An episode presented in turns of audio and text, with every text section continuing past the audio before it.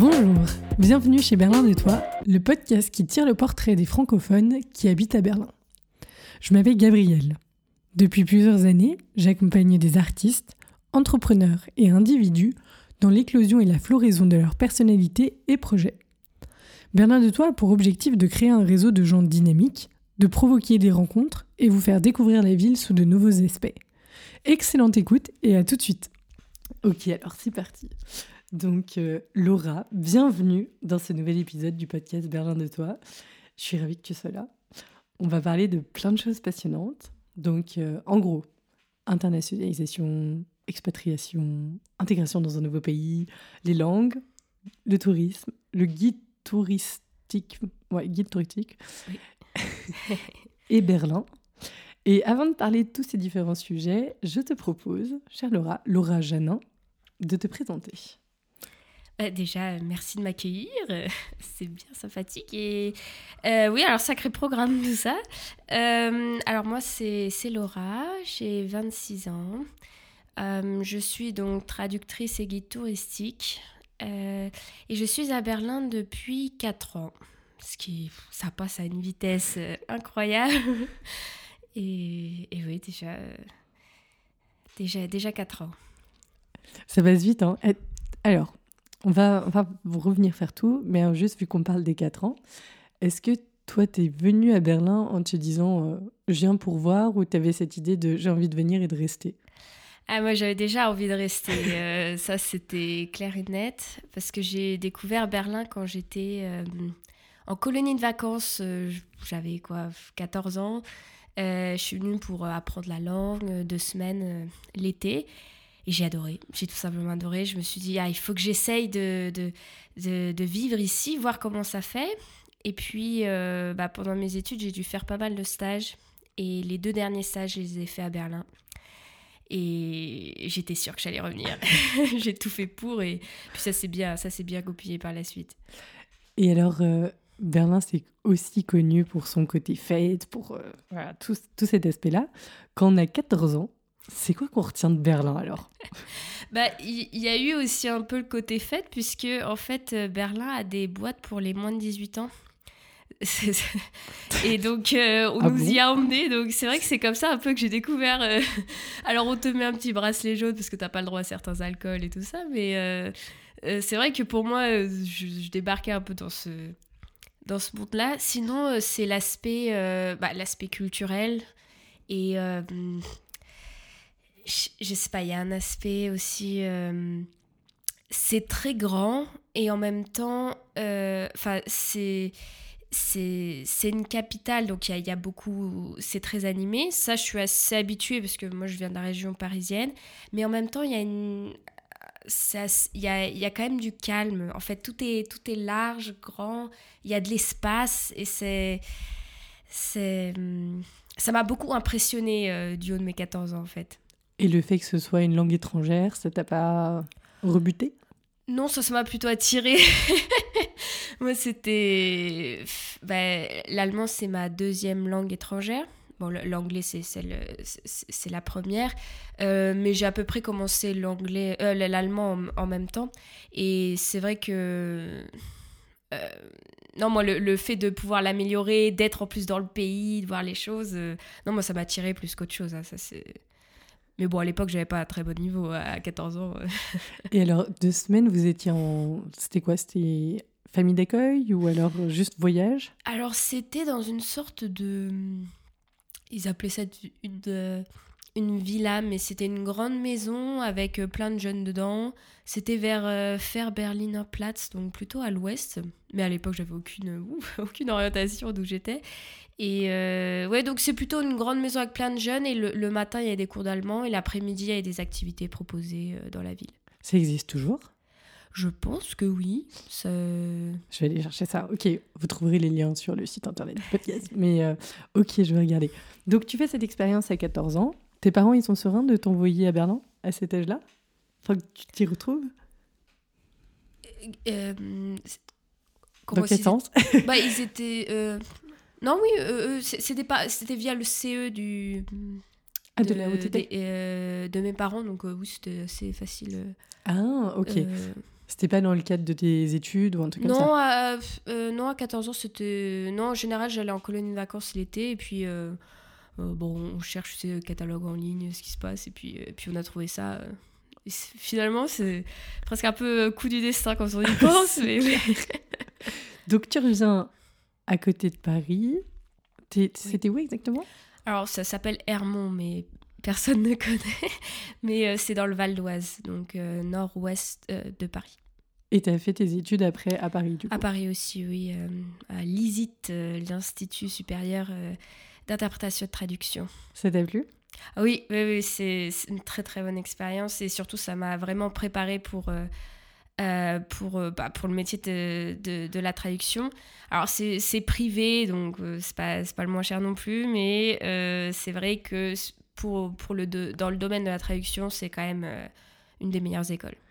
Souvent, on dit que les écoles te préparent peut-être bien au travail de traduction, mais moins bien au travail, au- à tout ce qui va autour. Donc les factures, l'administratif, euh, ce genre de choses. Oui, c'est pas faux.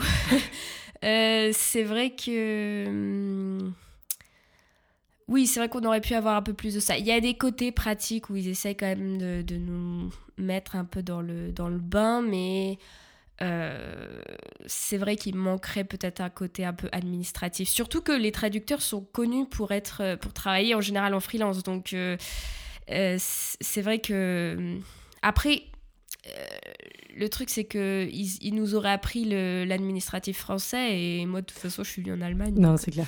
ce qui est totalement différent. Mais euh, ouais, on va revenir là-dessus. Mais alors, est-ce que vous... Alors, tu disais que tu avais eu deux expériences en tant que... en entreprise, du coup, en tant que... Comment on dit, stage, pendant tes études? Si J'en ai eu cinq, mais il y en a deux Ah à Berlin, oui. Bah, une par an, en fait, euh, cinq années d'études, euh, un stage par an, et les deux derniers stages à Berlin. ouais. Ok, c'est beaucoup, ouais, c'est chouette. Mais euh, et du coup, est-ce qu'il y avait, euh, est-ce qu'il y avait cette dimension déjà internationale à l'époque où on faisait venir, par exemple, des des personnes qui étaient à l'étranger ou des traducteurs étrangers? Est-ce qu'on te mettait déjà en contact avec le monde, le monde, comment dire, des carrières, quoi, Euh, oui, bah, professionnelles Oui, comme comme c'est des études de langue, de toute façon, faut partir à l'étranger pour pratiquer. hein. C'est quand même. euh, euh, alors, hum, mes deux premiers stages n'avaient aucun rapport avec la traduction. C'était euh, hum, le premier, c'était dans un atelier d'imprimerie à, à, à Mayence. Euh, un peu en tant que guide d'ailleurs, euh, je- j'expliquais aux enfants comment on imprimait à l'époque euh, de Gutenberg en allemand, ça c'est fait. J'allais dire Mayence c'est en Allemagne.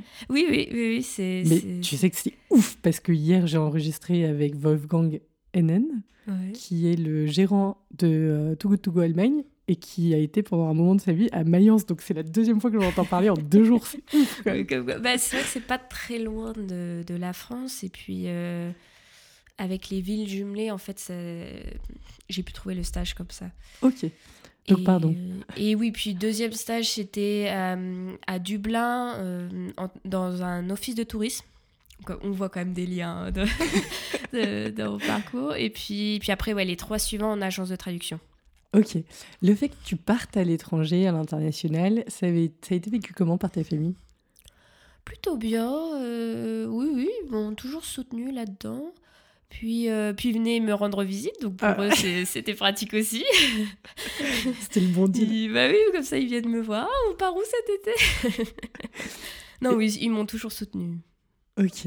À la, à la fin des études, du coup, tu pars tout de suite en Allemagne. Tu pars plutôt sereine Ou tu as un peu d'appréhension ou... Alors je suis partie justement pour mon dernier stage. euh, où- alors oui, alors juste avant de partir, oui, parce que je vais pour le stage, donc je sais ce que je vais faire, il n'y a pas trop de soucis. Euh, en plus, j'ai l'habitude donc des stages. De, euh, maintenant, je sais un peu comment m'intégrer, euh, par exemple en utilisant les, les meet-up, la- l'application, ou en comment rencontrer des gens, quoi, pour pas me sentir trop seule.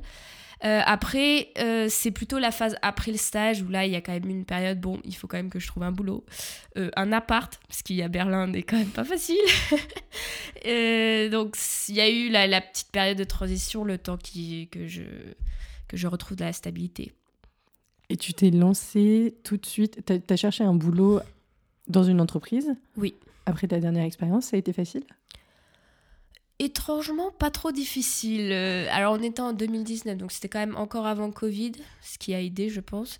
Euh, alors, j'ai eu un peu, peut-être un peu un coup de bol parce que je suis tombée sur cette agence de traduction qui recherchait pile poil mon profil. Quoi. Euh, sortie d'études pour nous former et pour faire bah, traduction, relecture et, aussi attribuer des, des jobs à des, à des freelances.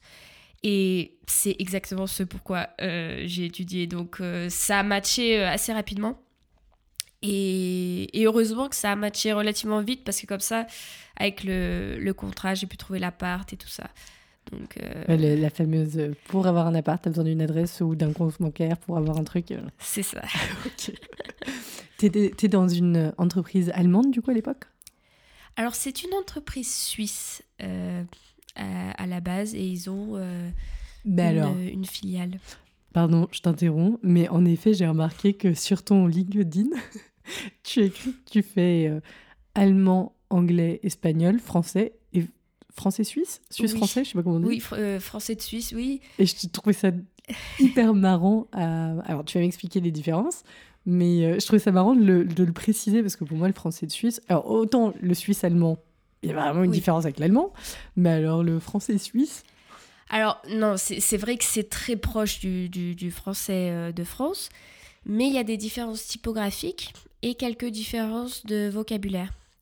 Euh, par exemple, vocabulaire tout con, hein, mais euh, le déjeuner, pour nous, c'est le repas du midi. Mais eux, ils appellent ça le dîner. Et le repas du soir, nous, on appelle ça le dîner, et eux, ils appellent ça le souper. Ça, c'est un exemple un peu basique, mais euh, après, c'est surtout pour la typographie. Euh, mais hum, bon, c'est vrai que le français suisse n'est pas difficile à acquérir, on va dire, mais pour les. Hum, mais c'est important de le mentionner parce que euh, bah, je travaille surtout pour des Suisses. et, et, c'est quand même important de connaître ces différences, notamment la typographie. Il y a beaucoup des, des histoires avec les, les espaces. Euh, ils n'utilisent pas d'espace comme en, comme en anglais. Euh, les signes typographiques sont collés aux mots. Et bah, c'est bien de le savoir quand même. Non, mais c'est juste euh, flemme de devoir leur expliquer à chaque personne qui commence à travailler pour eux, j'imagine aussi. Aussi, oui. Ok. Par contre, du coup, ça voudrait dire que les différences entre le suisse, français-suisse et le français-belge sont pas aussi fortes du coup? Ou est-ce que tu penses que c'est pertinent dans ce cas-là Français-belge, je t'avoue que je connais beaucoup moins. Euh, de ce que j'ai entendu, c'est quand même assez proche. Hein. Euh, mais il y a des différences aussi. Le français que je ne pourrais vraiment pas faire, c'est le français du Canada. Parce que?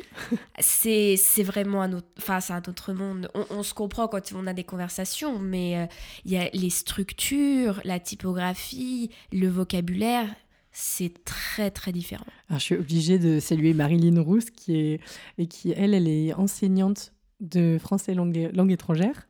Donc pour le coup, je pense que vous avez beaucoup de proximité dans les, dans les langues et le français. Mais euh, ok, c'est marrant, tu vois, découvres de nouvelles choses. Du coup, tu te lances dans cette entreprise suisse.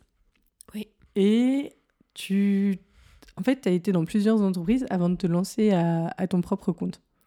Euh, une seule entreprise, en fait. Euh, je, suis restée deux ans dans cette entreprise. C'était très formateur. Euh, j'ai appris énormément de choses. Après, c'est le type de job, t'as un peu fait le tour au bout d'un moment, quoi. C'était pas, euh, pas du tout à cause des collègues que je suis partie, parce qu'ils étaient géniaux. On, on, est encore en contact et tout ça. Euh, mais bon, d'un moment. Puis c'est une agence, c'est-à-dire que dans n'importe quel domaine, c'est un rythme très très soutenu. Euh, t'as des deadlines très très souvent, mais c'est pas une deadline des fois, c'est toutes les demi-heures. Enfin bon, c'est. Ah oui. Ah oui, non, mais des fois, c'est, ça peut être très, euh, euh, très intense. Euh, mais ça, ça te forme aussi. Hein, c'est... mais voilà, au bout des deux ans, j'étais là, bon, qu'est-ce que je fais? Et alors là, tu vois, c'était donc c'était il y a des, novembre 2021, je me pose la question. Et ça tombait à peu près avec mes 25 ans. Alors on peut dire... on parle beaucoup de la crise de, 40 ans, mais peut-être que c'est la crise des 25 aussi. Je tu valides aussi?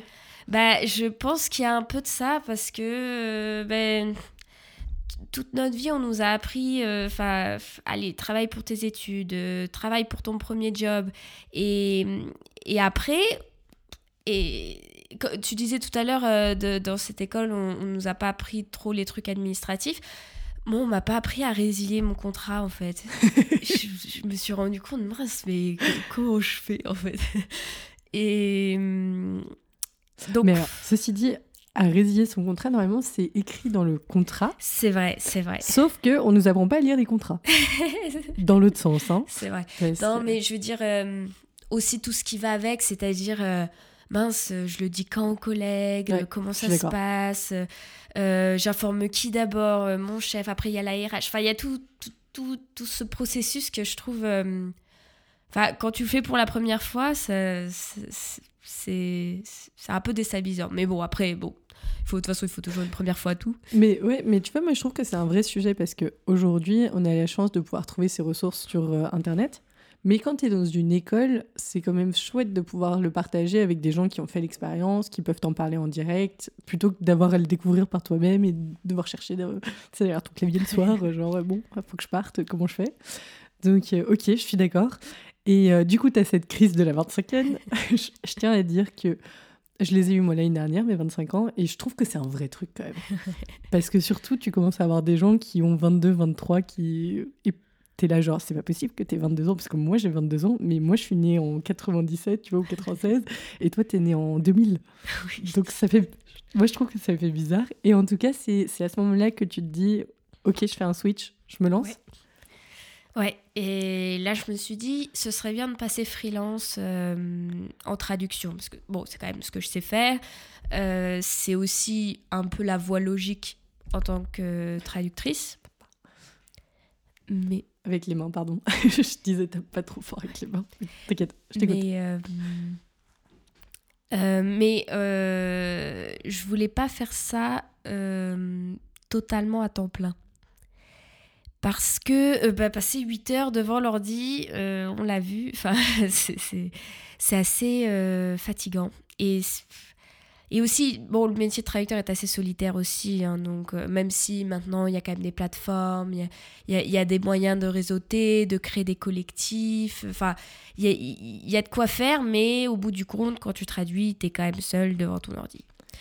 Et, là, j'ai vu cette annonce, un peu un peu par hasard qui, euh, parlait de euh, recruter des guides touristiques. Euh, parce qu'a priori, après le Covid, il n'y avait pas de. Il n'y avait plus de guides touristiques. Et donc, il fallait quand même préparer la, la saison d'après. Et il proposait de former, de former les gens. Et je me suis dit, bah, très bien. Surtout que euh, bah moi j'aime beaucoup Berlin et on m'a souvent fait la remarque aussi de temps en temps on me disait ah bah tiens euh, parce que je, montrais aux gens la ville j'expliquais le peu que je savais maintenant je sais que je savais très peu mais euh, et on me disait ah, ah, tu pourrais être guide et moi je rigolais mais mais en vrai j'étais là ça me plaît bien et en fait il faut savoir qu'en Allemagne c'est pas un métier protégé c'est à dire que c'est pas euh, tout comme la traduction d'ailleurs. C'est-à-dire que en, France, pour être guide, il faut, faut, avoir un diplôme spécifique. Ici, non. Alors, ça a des avantages et des inconvénients. C'est-à-dire que pour moi, c'est un avantage parce que je peux commencer. Bah, dès le lendemain, je pouvais commencer. Bon, évidemment, j'ai suivi cette formation avec cette, cette entreprise. Donc, Alors, juste pour petite question pour la formation, c'était quoi le deal? C'était payant, c'était gratuit? Alors, c'était euh, gratuit déjà, euh, mais je devais travailler pour eux euh, après. Ok. Ce qui, ce qui m'arrangeait bien parce que ça me permettait d'avoir une première expérience. et c'était en allemand aussi, hein, donc il faut, aussi s'imaginer. Et, et oui, donc. donc j'ai suivi cette, cette formation. mais oui, c'est vrai qu'on peut se déclarer guide du, jour au lendemain. Donc euh, ça veut aussi dire qu'il y a beaucoup de personnes qui se déclarent guides sans ou qui sans avoir vraiment trop recherché les, les choses ou alors que c'est c'est juste un appoint ils sont étudiants ils se disent oh bah tiens je fais ça euh. mais bon qu'est-ce qui fait un bon guide du coup selon toi? Alors, mine de rien, bon, il y a les connaissances, c'est vrai qu'il faut connaître quand même ce dont on parle, mais il y a cette histoire de storytelling. il faut savoir raconter des histoires. Euh, parce que c'est pas seulement. Euh, les, les, gens, ils vont quasiment rien retenir en vrai de, de, de, ce qu'on dit. Non, mais il faut être honnête, euh, ils vont pas se rappeler les dates, le, nom des rois, les machins, ils vont, ils vont pas se rappeler. Ce qu'ils vont se rappeler, c'est la petite blague que tu as mis au milieu, tu vois. Ok. Donc, il faut faire du storytelling pour, les, pour garder l'attention. Et en même temps, faut être un petit peu. faut arriver à à les faire rire un peu, leur faire passer un bon moment, donc faut être drôle à la fois. Enfin, il y, a quand même, euh, c'est un mélange de, de, beaucoup de choses. C'est du stand-up euh, avec des gens, quoi. Bah, un petit peu, des fois, je, je m'en rends compte qu'il y a, y a, des similitudes. Heureusement, faut pas être drôle tout le temps parce que l'histoire de Berlin n'est quand même pas drôle. mais. Euh, c'est pas faux. Mais, mais oui, c'est ça qui est intéressant aussi, c'est ce mélange. Et alors, comment, tu, comment ça se passe avec les groupes? Tu les vois arriver, parfois tu te dis oula, ou t'es à l'aise, ou c'est toi qui les mets à l'aise? Comment, comment ça se passe? Parce qu'en plus, alors, on va revenir sur l'offre que tu proposes, mais juste en général, quand tu es guide touristique, c'est des gens qui. Moi, les meilleurs tour guides que j'ai fait, c'est des gens à la base, tu connais personne, et puis à la fin, tu fais un groupe trop cool, quoi. C'est vrai, bah, il y, a, y, a, un peu de ça. Euh, mais c'est vrai que ça se fait un peu au feeling. Il y a des groupes, ça passe tout de suite, et il y a des groupes, euh, bon, tu, sens que bon, ça va peut-être pas. Ils vont peut-être. Euh, je vais peut-être pas rester dans leur mémoire très longtemps, mais je dirais. Ah, c'est, oui, il faut les mettre à l'aise, et puis il faut, faut essayer de voir un peu ce qui, les, ce qui les intéresse aussi, voir d'où ils partent par exemple, il y en a, ils connaissent rien du tout à la culture allemande. Hein. Ils viennent là vraiment en visite et il faut vraiment essayer de, euh, de leur montrer. Enfin, il y a un côté didactique aussi, je pense. Après, oui, c'est un peu du feeling. Hein. Je, fais aussi beaucoup avec les classes d'école euh, en allemand et euh, il y a des groupes, tu les sens investis à 300% avec toi et il y en a d'autres, tu sens que c'est au bout du rouleau. Ils ont qu'une envie, c'est d'aller manger quelque part. Et, et, bon, là, tu peux rien faire euh, contre ça. C'est sympa de travailler avec les écoles. C'est des Allemands, du coup, toujours? Euh, Oui, parce que là, c'est avec l'entreprise qui m'a formée. Euh, c'est mais c'est ils ont genre 17-18 ans. Il y, y, a le fameux Abi-Reise, le voyage avant le, le bac. C'est trop stylé. Putain, moi, mes potes qui ont fait ça, ils ont toujours fait des trucs de ouf, j'ai l'impression. Genre. Euh, bah, il y en a, ils partent à l'étranger, il y en a, ils partent à Berlin. Bon. c'est très exotique, Berlin. Mais euh, non, mais ils sont contents quand même de venir. Euh. Mais c'est que souvent, des fois, ils ont des programmes très chargés, donc quand ils arrivent après la visite, ils sont plus ou moins motivés. Mais, mais non, c'est sympa. Et du coup, tu travailles dans cette entreprise, tu restes longtemps? Bah, Je suis en freelance aussi avec eux, donc ah, ils me bookent quand, ils, ont besoin. Euh, c'est assez flexible. Ils, profitent du fait que tu parles plusieurs langues? Parce que tu as quand même quatre langues à ton actif, au moins, plus le euh, français suisse. oui, attention. Euh, oui, alors c'est vrai qu'ils ont plus des, des, clients germanophones et anglophones. Mais si l'occasion se présente, oui, je peux, tout à fait euh, être utile.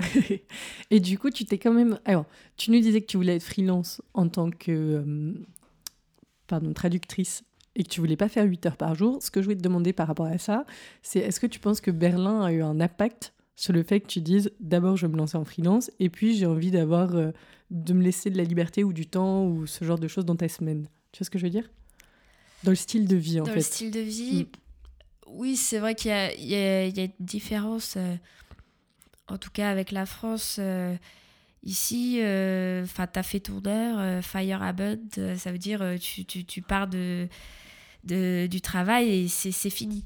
Et... Mais que ce soit ton heure, c'est 17h, c'est 17h, point barre. Et tout le monde est tout à fait, c'est tout à fait normal que tu partes à 17h. En France, c'est pas toujours comme ça.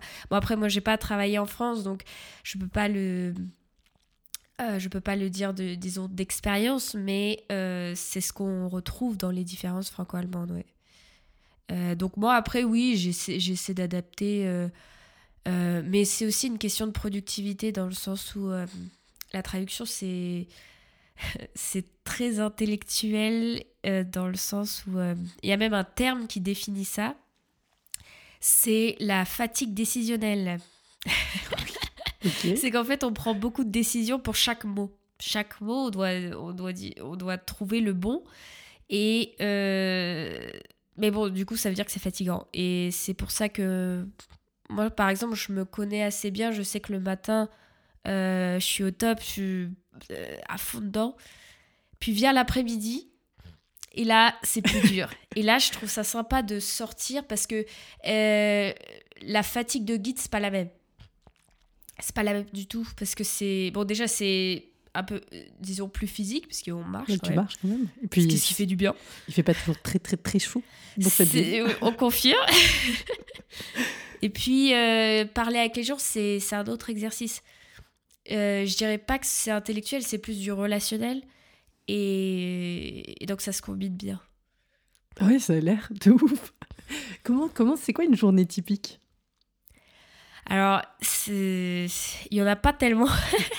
Parce que c'est que ce soit. Enfin.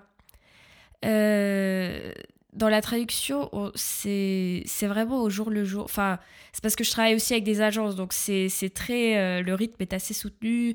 Il y, a, il y, a, des fois, on a une avalanche de mails, une avalanche de, projets. Il y a des fois, il n'y a, a, pas grand chose. Puis il y a des fois, ça, des fois c'est quand même un long projet. Donc là, c'est toi qui, qui tu as, bloqué les mails et tu te concentres là-dessus. Euh, mais sinon, ma journée type, en tout cas celle que j'aimerais avoir, c'est vraiment 8h, euh, 13h euh, traduction, enfin 8h midi et 13h, 13h18 visite, bon, en faisant deux visites avec une pause au milieu, mais ce, ce serait l'idéal, disons. Écoute, à partir du moment où on se fixe, où on se voit un idéal, c'est quand même plus facile de l'attendre que si on ne sait pas. C'est vrai. ok. Euh, dans ton, t'arrives à en vivre du coup de ton activité freelance? Oui. Ah bah, pour l'instant, c'est grâce à la traduction. Euh, parce que pour l'instant, je suis encore en train de, me faire connaître en tant que guide. Euh, puis j'investis aussi pas mal dans le marketing en ce moment, donc donc c'est bien d'avoir la traduction sur laquelle m'imposer. Mais oui, oui, j'arrive à en vivre, heureusement. Ce qui, dans le milieu de la traduction, on entend quand même pas mal de choses qui font un peu peur, hein, pour être honnête. Euh, sur les, les, prix, je veux dire, sur les prix pratiqués par, par les clients, les agences et par les traducteurs qui sont un peu obligés de s'y plier.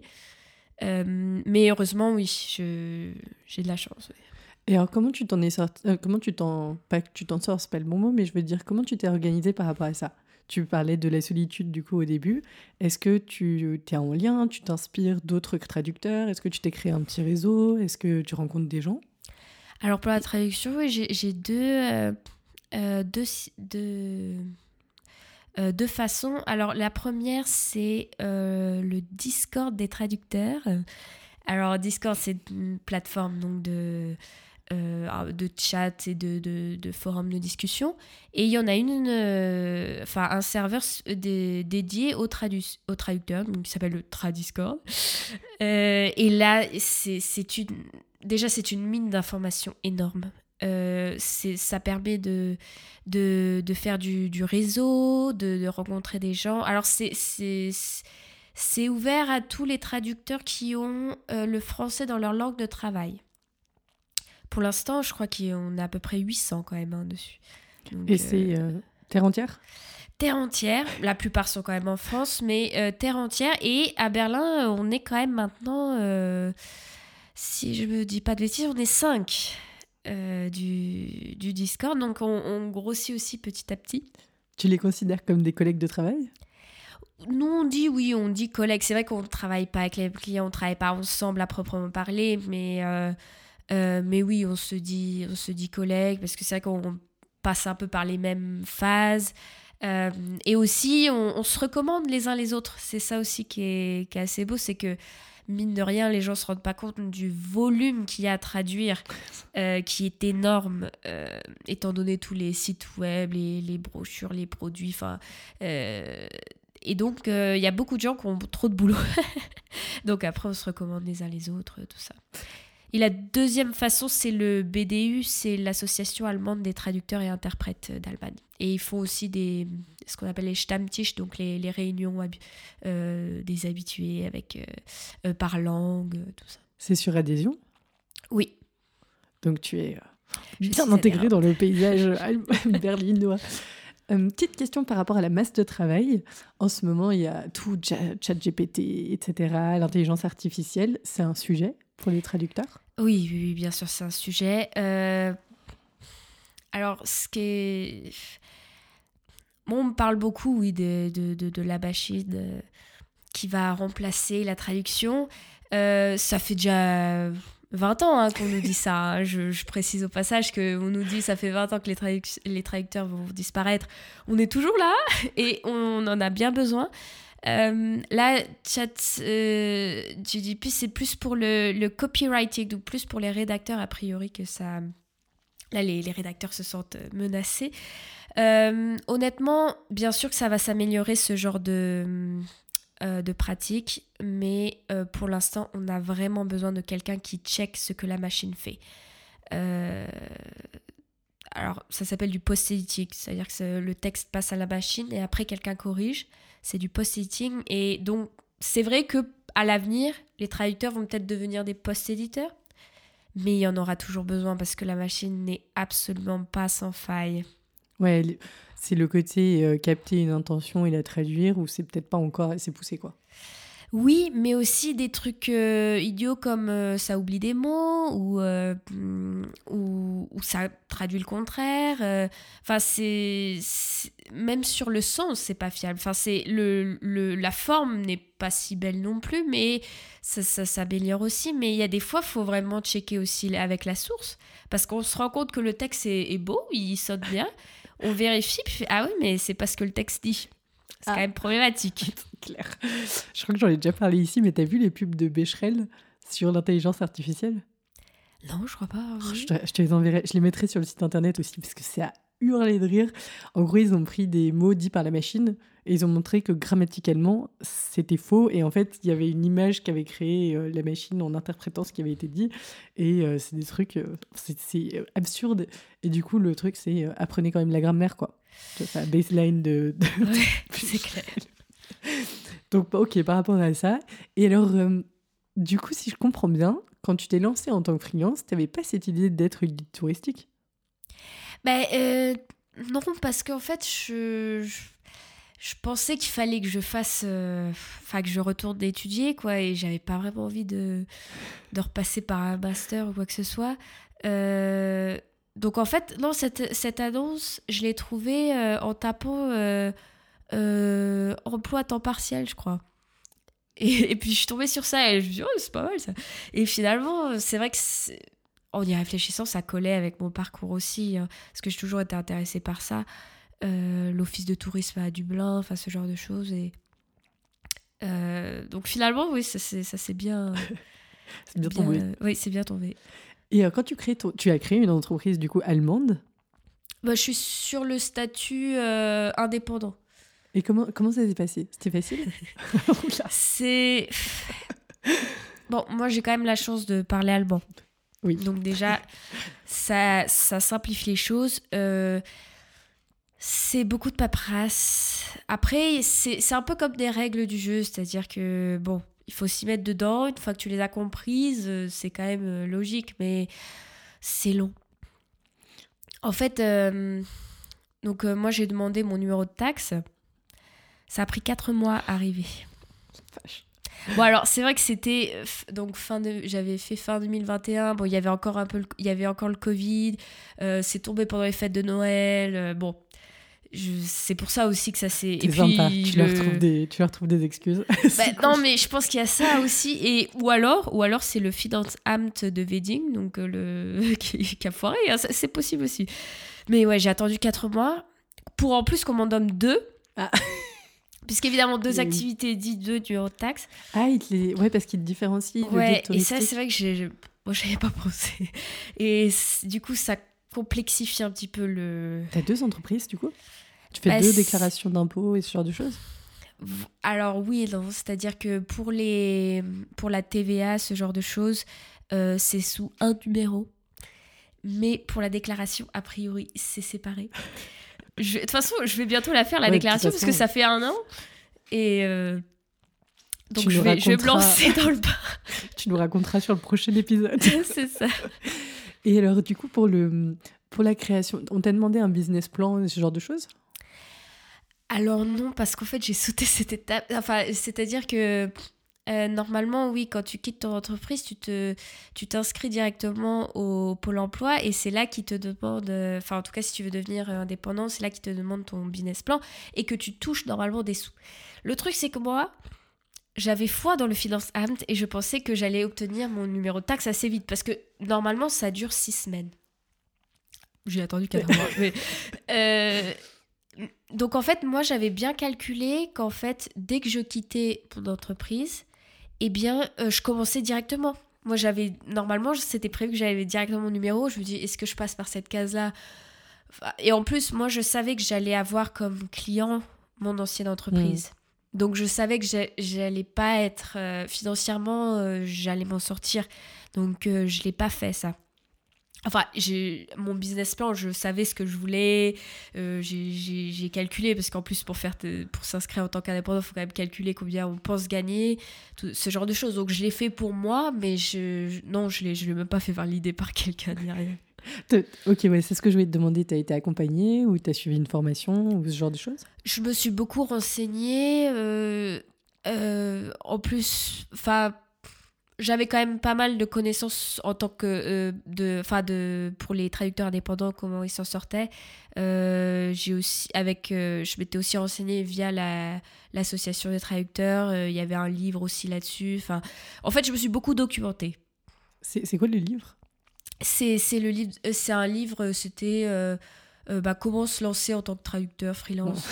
c'est en allemand aussi, enfin c'est basique. comment...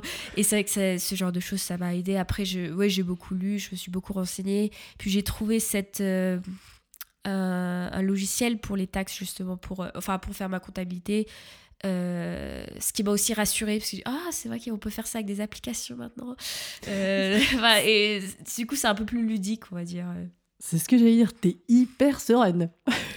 en tout cas, la manière dont on parle, c'est marrant parce que euh, je trouve que on en, on en parlait avec des gens qui sont une, une génération avant nous. Je trouve que eux, ils ont encore ce truc de tu vois, de, questionnement, de doute, alors que je trouve que nous, on est très serein sur, euh, bah, on se lance, on regarde, si ça marche pas, bon, on retourne dans une entreprise. c'est vrai. C'est c'est oui, c'est vrai que c'est je sais pas si c'est lié à l'âge, mais en tout cas, bon moi ce qui m'a rassuré c'est que je savais que j'allais avoir un client dès le mm. départ. C'est vrai que ça aide quand même. Euh, surtout en traduction quand tu vois les prix, c'est bien de savoir que tu as un client fiable euh, euh, dès le début. après ça que j'avais quelques économies de côté et oui, je me suis dit bon, on verra bien. Oh, après coup, c'est peut-être un peu fou, surtout on était vers la fin du Covid, enfin, tout pouvait arriver, mais c'est pas grave. bon, écoute. Euh, tu, tu, as lancé du coup aussi pour ton activité de guide touristique ton propre site internet. Comment tu t'es organisé tout ça? Alors ça c'était... Euh... Maintenant que j'y pense, ça m'a demandé vachement de travail. Mais euh, ouais, bah, j'ai fait mon site internet sur WordPress. Parce que justement, pendant mes études, on a fait euh, un projet avec WordPress. Donc je me suis dit, ah, bon, cool, je connais un peu le truc. Enfin, je pensais connaître. Euh, donc je suis. Euh, alors WordPress a l'avantage d'être. Enfin, c'est simple, assez simple pour que tu puisses le faire. Et en même temps, il y a des choses qui sont tellement pas intuitives. mais, euh, après, ils... bon, j'ai réussi à faire un truc dont, dont, je suis contente. Franchement, ça, ça tient la route. Et je. Bon, là, il faut que je travaille le SEO, donc le référencement naturel, ce genre de choses. Mais, mais ouais, c'est il y a plein de choses en fait à prendre en compte. Faut, faut penser euh, le, le, logo, le, le, slogan, bah rien que le nom. Euh, après, on pense ah mais il faut, faut quand même des couleurs qui aillent avec. Euh, puis après, il y a quand même le texte. Après, il y a quand même une partie expérience utilisateur. Alors là, là, je remercie ma famille. d'avoir testé, d'avoir pré-booké des trucs pour voir si, si le, le formulaire de réservation marchait. Enfin, c'est plein de choses comme ça. Et le, alors, le nom de ton site internet, c'est? Direction Berlin. Donc euh, oui, direction-berlin.com. Pourquoi?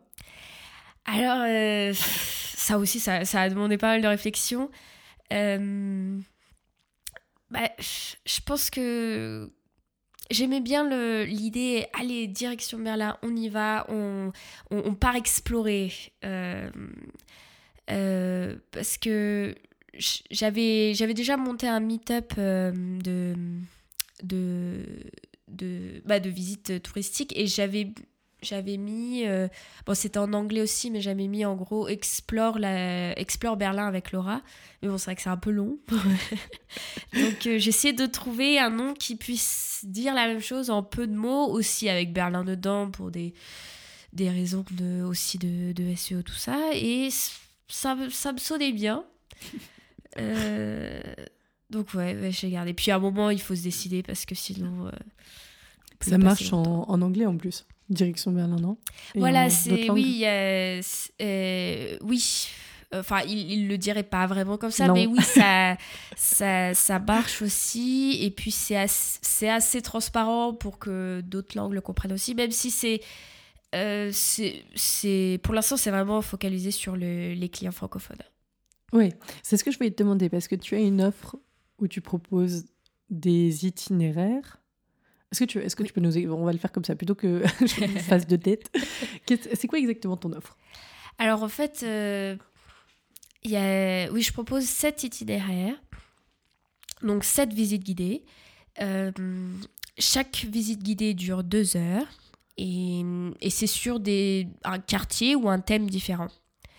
Euh, et donc oui, là avec 7, ça fait déjà pas mal euh, sur la ville ça, donne vraiment euh, euh, beaucoup de facettes de Berlin, puisqu'il y a les, bon, il y a, les incontournables, ce qu'il ne faut pas louper, la porte de Brandebourg, ce genre de choses, mais il y a aussi des choses un peu plus euh, alternatives comme Kreuzberg. J'ai d'ailleurs deux itinéraires sur Kreuzberg, parce qu'il y a, y a deux Kreuzberg, je ne sais pas si...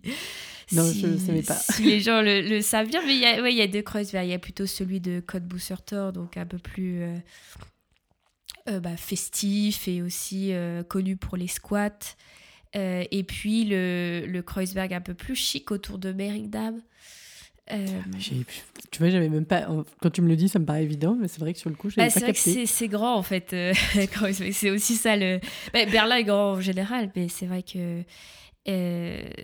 Donc oui, pour... donc j'ai appris tous ces tous ces itinéraires l'année dernière. Je les ai testés, donc je. C'est toi qui les as fait? Alors, euh, certains oui, certains non, mais oui. Alors, comment expliquer? C'est-à-dire que, bien sûr, je me suis basée sur ma formation. Euh, la formation proposait déjà des, circuits, mais en fait, euh, c'est des, des, on va dire, une esquisse de circuit qu'ils proposent. Et après, c'est moi qui choisis quel bâtiment je fais et quel et qu'est-ce que je raconte. Oui, c'est ce que j'allais dire, parce que de toute façon, t'as beau avoir 100% le même itinéraire que quelqu'un d'autre, bah, à un moment, il y a, les, il y a les, bâtiments qui sont là, donc tu vas pas en inventer non plus. Oui, voilà, non, il y a, y a, ça, mais aussi il y a des. Enfin, il y a tellement de choses sur, à raconter sur certains bâtiments. Même, par exemple, la Pariser Platz, où se trouve la porte de Brandebourg, je pourrais parler une heure sur cette place. Évidemment, je ne le fais pas parce que je perdrai les gens, mais euh, la porte de Brandebourg, oui, il y, y, a 10 000 histoires que je pourrais. Donc, évidemment, je sélectionne. Euh, j'ai mes préférés. Après, euh, mais ce qui permet aussi de varier, c'est-à-dire que moi, euh, si au bout d'un moment je suis là, ce que bon, demandé, ouais. à raconter toujours la même chose, bah moi là, je, je, peux aussi varier et aussi selon les intérêts des gens. Que, comment tu fais tes, tes recherches? Alors il y a, c'est, alors déjà je vais sur les faits basiques déjà, savoir quand même la base. Après, beaucoup de des articles de journaux en fait, puisque les, journaux ils aiment bien raconter une histoire, raconter un, fait divers ou un storytelling. Donc c'est vrai que des fois il faut essayer de trouver dans les faits basiques un, ils évoquent quelque chose qui a l'air intéressant et après il faut creuser souvent avec les, journaux et ça apporte, euh, ça apporte souvent un angle précis ou, chercher sur quelqu'un aussi, puisque souvent ce qu'on nous apprend c'est quand même... Euh, que les, les gens s'identifient à une personne. Donc c'est bien quand tu racontes une histoire de, de, faire, de, de prendre le point de vue d'une personne ou, du moins de raconter peut-être sa vie ou, ou ce qu'elle a apporté à Berlin ou je ne sais quoi. Et c'est vrai que les journaux aiment bien faire ça aussi. Donc des fois, on a des, euh, des détails intéressants en fait. Tu, tu parlais de bâtiments. Moi, j'ai fait un tour il y a longtemps à Berlin qui s'appelle un food tour. Je trouve ça assez génial parce que du coup, tu vas dans des. C'était à Charlottenburg et c'était Eat the World. Je mettrai la référence, je sais plus comment s'appelle l'organisation, mais en tout cas, tu vas dans un, une fromagerie, une boulangerie, euh, tu vois, des, des, trucs de quartier, des petits restaurants. Est-ce que ça, quand toi, dans un de tes itinéraires, c'est que des bâtiments et l'histoire ou est-ce qu'il y a un mélange aussi avec euh, des endroits, des cafés, ce genre de choses? Euh, Alors, on n'entre pas dans un euh, dans un café ou un lieu, mais après, moi, je recommande euh, certains endroits.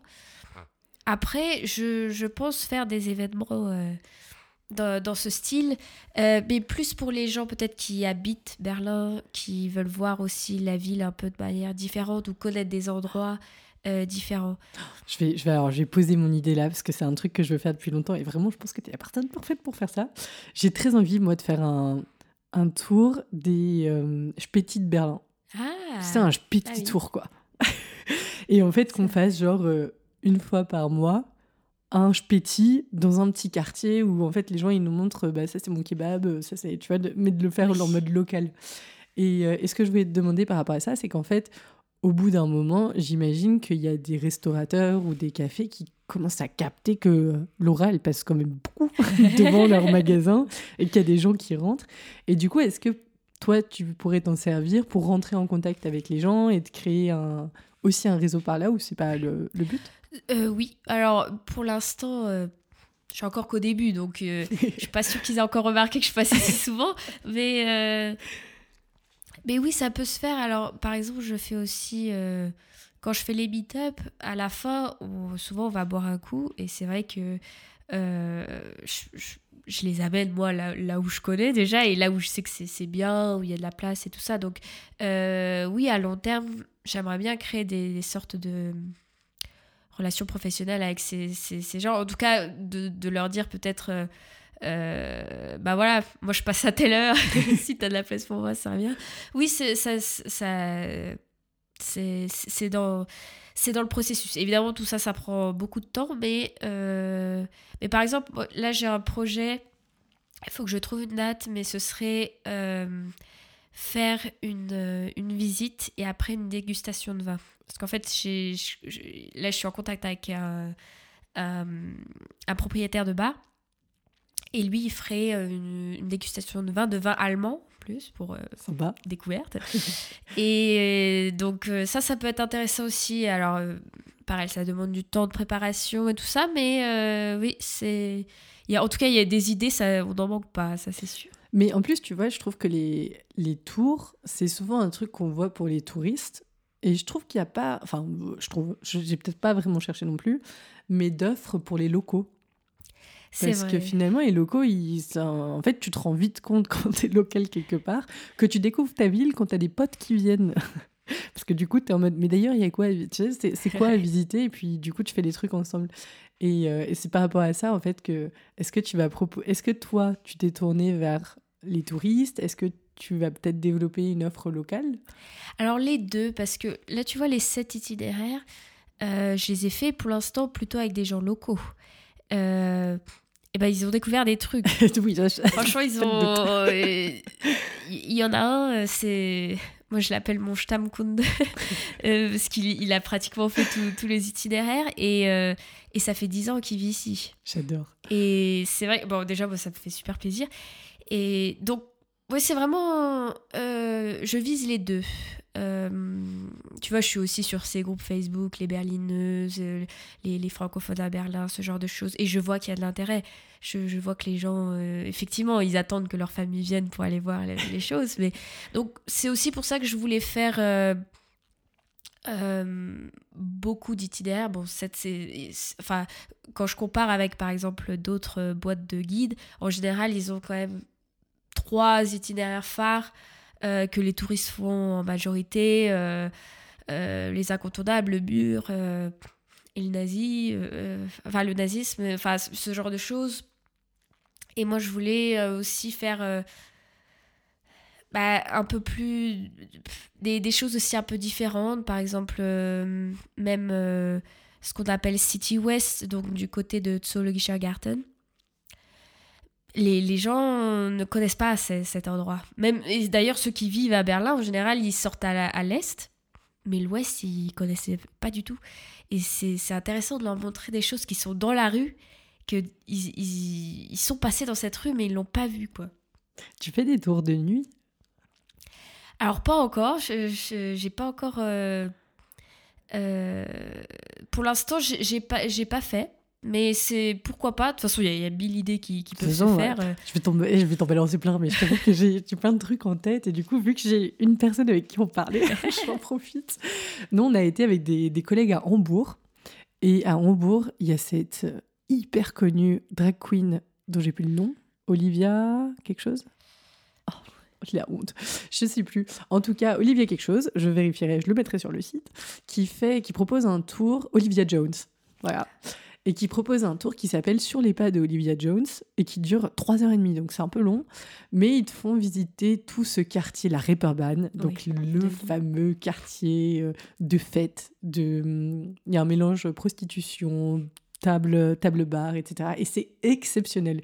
Et en plus, quand tu as la chance d'avoir quelqu'un de passionné qui te fait le tour, c'est un régal. Et en fait, je, t'en parle parce que c'est euh, le soir. En fait, il commence en fin d'après-midi et euh, tu manges, tu bois euh, en chemin, tu vas dans plusieurs bars et ils te racontent toute l'histoire et c'était ouf d'être dans l'ambiance festive en fait de, de Hambourg et toi tu es là en train de suivre ton guide et euh, autour de toi il y a plein de gens qui font la fête donc moi j'avais trouvé l'expérience assez géniale et, et c'est pour ça que j'y pense. Est-ce que le fait d'être française c'est un sujet quand tu es guide touristique? Pour les Allemands notamment, les germanophones, tu vois. Oui, oui. c'est plutôt un avantage. ah, yes. Ouais, parce que bah, déjà, ils entendent mon accent euh, très vite. Alors, autant en anglais, je peux, je, peux passer pour un accent neutre, autant en allemand, euh, trois mots et Ah, vous êtes française Oui. Euh, donc, je le dis directement hein, parce que je, je, leur dis comme mon, mon, accent me trahit. mais ils sont tout de suite intéressés. Enfin, surtout quand je fais avec les, les, les lycéens, ils sont. Ah, en plus, ils ont un petit peu appris le français à l'école, certains, donc ils essayent. Euh, c'est, ils sont curieux, en fait. Et non, ouais, j'ai, des bons retours. Après, je pense que c'est aussi parce que la, enfin, la, la France a un, bon stéréotype, donc euh, j'ai de la chance, quoi. Ouais, je suis d'accord. J'avoue que en tant que jeune femme blanche qui habite en Allemagne française, tu coches quand même un nombre de. C'est ça. Comment dire, d'avantages qui est quand même assez ouf. Ça, moi, je m'en suis rendu compte en, Allemagne, rien qu'au téléphone. Ah, mais vous êtes française Et puis, du coup, c'est devient des gens tout, ils sont tout agréables d'un coup. Ok. Oui, bah, oui c'est tout à fait ça. Donc, euh, ouais, ça, c'est assez ouf. Euh, dans, tes, euh, dans tes projets d'avenir, tu comptes faire des choses à plusieurs? Ou, je veux dire, ton entreprise, tu la montes pour toi? Ou tu as des objectifs aussi d'avoir des gens qui, qui, qui, fonctionnent avec toi, de faire des, des tours avec d'autres personnes, de faire des invités ou ce genre de choses? C'est une bonne question. Euh, euh, peut-être. Moi, je suis ouverte à tout. Après, là, pour l'instant, euh, pour l'instant, je vais me concentrer sur, sur moi, ce que je fais. Après, après pourquoi pas? Faudrait vraiment voir ça dépend la personne et ça dépend quel, quel type d'offre aussi. Mais tu sais que je, je, reçois déjà des mails de personnes euh, qui, qui, qui, veulent que je les recrute. Et je, je, je, suis toute seule en freelance. Mais eux, ils, ils ont. Alors, je suis très touchée, mais ouais, j'en ai reçu quelques-uns de, de, ces mails. Ah oui. Est-ce que tu peux nous donner une fourchette de combien ça coûte de participer à un circuit? Ça coûte 10 euros par personne, les visites ouvertes. Donc, c'est vraiment accessible à, tous. Après, évidemment, si vous voulez donner plus, donnez plus. Il n'y a pas de souci. Moi, je, mets un minimum parce que, voilà, il faut quand même vivre. Mais je n'ai pas mis euh, en mode free tour, euh, tu sais, où les gens donnent vraiment que ce qu'ils veulent. Je mets un minimum parce que je, je sais que certains il y a toujours ces moments embarrassants, les gens ne savent pas quoi mettre. Ouais. Alors, il y en a, ils vont te donner directement, ils vont te donner euh, 20 euros sans même, le- sans même penser, mais il y en a d'autres, ils vont hésiter, donc je préfère mettre un minimum. Après, les gens donnent plus, ils donnent plus, ils- mais je, je veux aussi que ça reste accessible. Euh, après, ça, c'est les visites ouvertes. Pour les visites privées, euh, c'est plus de, de l'ordre de 20 euros par personne, parce que c'est privé, c'est ton groupe. euh, euh, mais euh, en visite privée, tu peux choisir ton circuit. Euh, et aussi, on peut, s'arranger avec les, euh, horaires, les, enfin le, la date et tout ça. Donc, ça peut être bien aussi si c'est. J'ai déjà vu des fois des, des familles à 6-7 qui veulent, entre guillemets, être tranquilles. Alors, par rapport à ça, j'ai été invitée il y a. C'était l'année dernière par Marguerite, donc DJ Bloom, qui elle fait du burlesque. Et elle m'a invité à un show burlesque. J'en avais jamais vu dans ma vie. Hallucinant. C'était incroyable. Et euh, cet été, j'ai une copine qui, se marie. Et je me disais, si jamais elle vient à Berlin, c'est pour ça que je te demande, je me disais, un enterrement de vie de jeune fille où tu organises ce genre de choses, tu vois, parce que vu que tu es guide, tu connais les bons endroits, tu connais les lieux, tu peux avoir euh, une programmation. Je me demandais si ça, c'était le genre de projet auquel tu serais prête de te consacrer. Oui, oui, pourquoi pas. Euh, je te dis, je suis assez ouvert, ouverte à tout. Euh, et ça, ça entrerait dans ce que j'appelle, moi, visite personnalisée. Ouais. Euh, et ça, euh, ça c'est sur devis en soi, selon ce que, ce que veut le groupe. Mais oui, euh, tout ce qui est aussi team building, euh, euh, classe d'école, euh, événements particuliers, euh, oui, pourquoi pas. Ça rentre dans cette partie personnalisée euh, selon ce que, ce que veut euh, le groupe. Parce que guide touristique, on se dit souvent que c'est juste euh, visite de la ville ou d'un circuit. Mais si je comprends bien de toi, tu pourrais avoir un truc plus large en fait. C'est Bah, c'est je, vais, je vais un peu voir aussi euh, le l'attente des gens. Enfin, ce qui. euh, pour l'instant, je pense que déjà, rien que découvrir la ville euh, à pied, je pense qu'il y a déjà un, un énorme besoin, entre guillemets. Euh, après, euh, pour faire des événements, j'aime bien organiser. hein. J'organise déjà pas mal de choses euh, dans ma vie quotidienne avec mes amis. Donc, ça me dérangerait pas de faire un événement particulier euh, pour un groupe spécial. Et ton statut, a priori, il va pas te limiter. Parce que si tu dois ouvrir un nouveau... Bonne question. Alors, faudrait, faudrait vérifier pour être sûr. Mais après, là, avec le côté visite guidée, parce que ça s'appelle le statut s'appelle pas euh, euh, guide touristique, hein, ça s'appelle un autre truc. Donc, je pense qu'il il Ça ratisse large. Ça marche. Euh, ouais, c'est stylé en tout cas. Est-ce que tu as. En fait, quand souvent les freelances, ils créent une clientèle? Enfin, tu vois, c'est le, le but, c'est justement d'avoir des gens, des contacts réguliers. Est-ce que quand on participe à un tour chez toi, on reçoit quelque chose après? Est-ce que tu as une newsletter ou tu fais de la, de la communication, ce genre de choses? Alors, euh, pas encore. Euh, ah, je, je vais voir. Bah, enfin, je suis pour l'instant, euh, pour l'instant, je suis sur Facebook pour ratisser, euh, disons, les larges. Mais euh, je- je- je- je- j'attends de voir. Je veux pas non plus dépendre trop des réseaux sociaux parce que ça, ça prend quand même aussi pas mal de temps. Il faut avouer. Euh, Ouais, et puis on n'est pas à l'abri que eux soient annulés ou ce genre de choses, quoi. Enfin, qu'il qu'il se passe quelque chose dans un réseau social et que tu perdes les contacts que tu as eus ou ce genre de choses. Certes, c'est vrai. Euh, non, mais oui, c'est c'est aussi du boulot supplémentaire. Après, euh, newsletter, tout ça, enfin, je. Je sais pas si les gens ont vraiment envie de recevoir une fois par mois. Enfin bon. Peut-être que si, hein, peut-être que je le ferai. euh, Mais peut-être plus tard en tout cas. Parce que c'est. On sous-estime le temps que ça prend, Non, mais tout ça- ouf. Mais.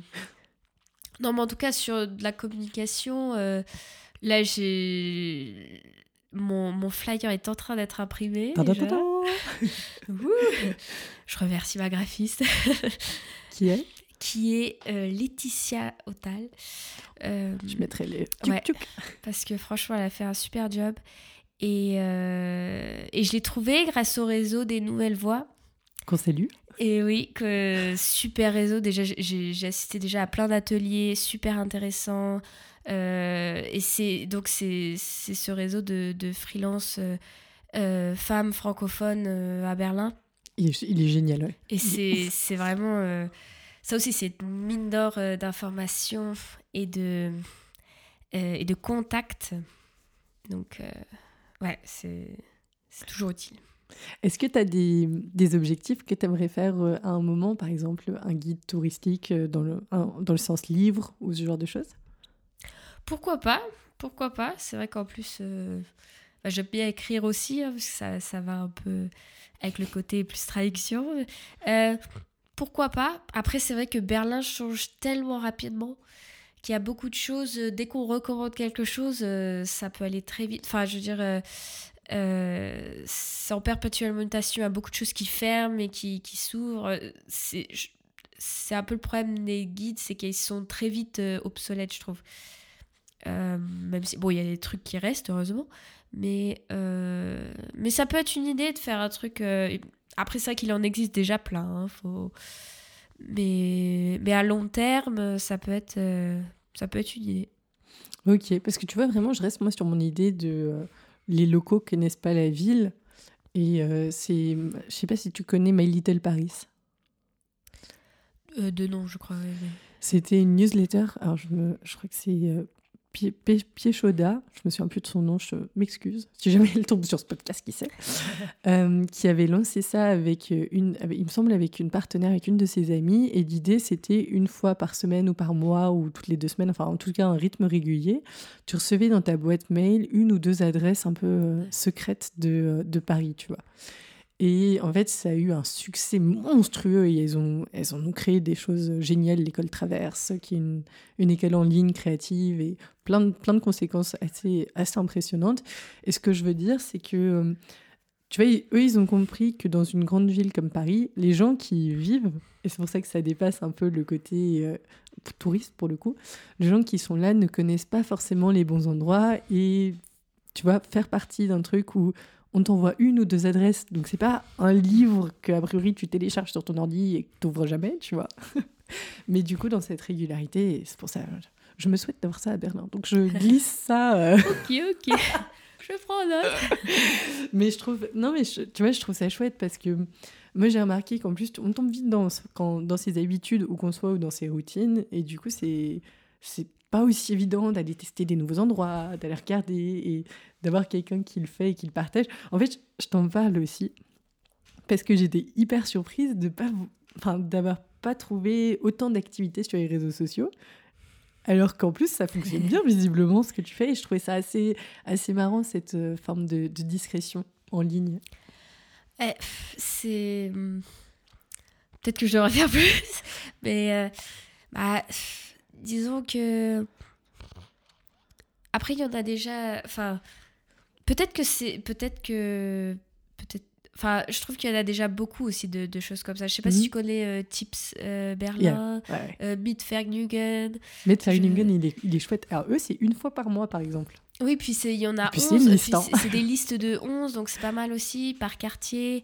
mais c'est vrai qu'il il y en a enfin, à ma connaissance, c'est vrai que euh, de francophone, il n'y en a pas tellement de, euh, de choses comme ça. Euh, mais, en tout cas, oui, ça peut être des, des projets. moi, je prends note de, de toutes les idées qu'on me donne. après, ouais, sur les réseaux sociaux, c'est vrai que je trouve qu'on est déjà très accro aussi à ça. Donc, je, je fais, en fait, je me contrôle un peu parce que je suis déjà pas mal sur mes mails, sur LinkedIn tout le temps pour checker euh, partout. Et s'il faut que je check en plus euh, Instagram, euh, Facebook toutes les 30 secondes, c'est. pour ma santé mentale, c'est aussi un peu chaud.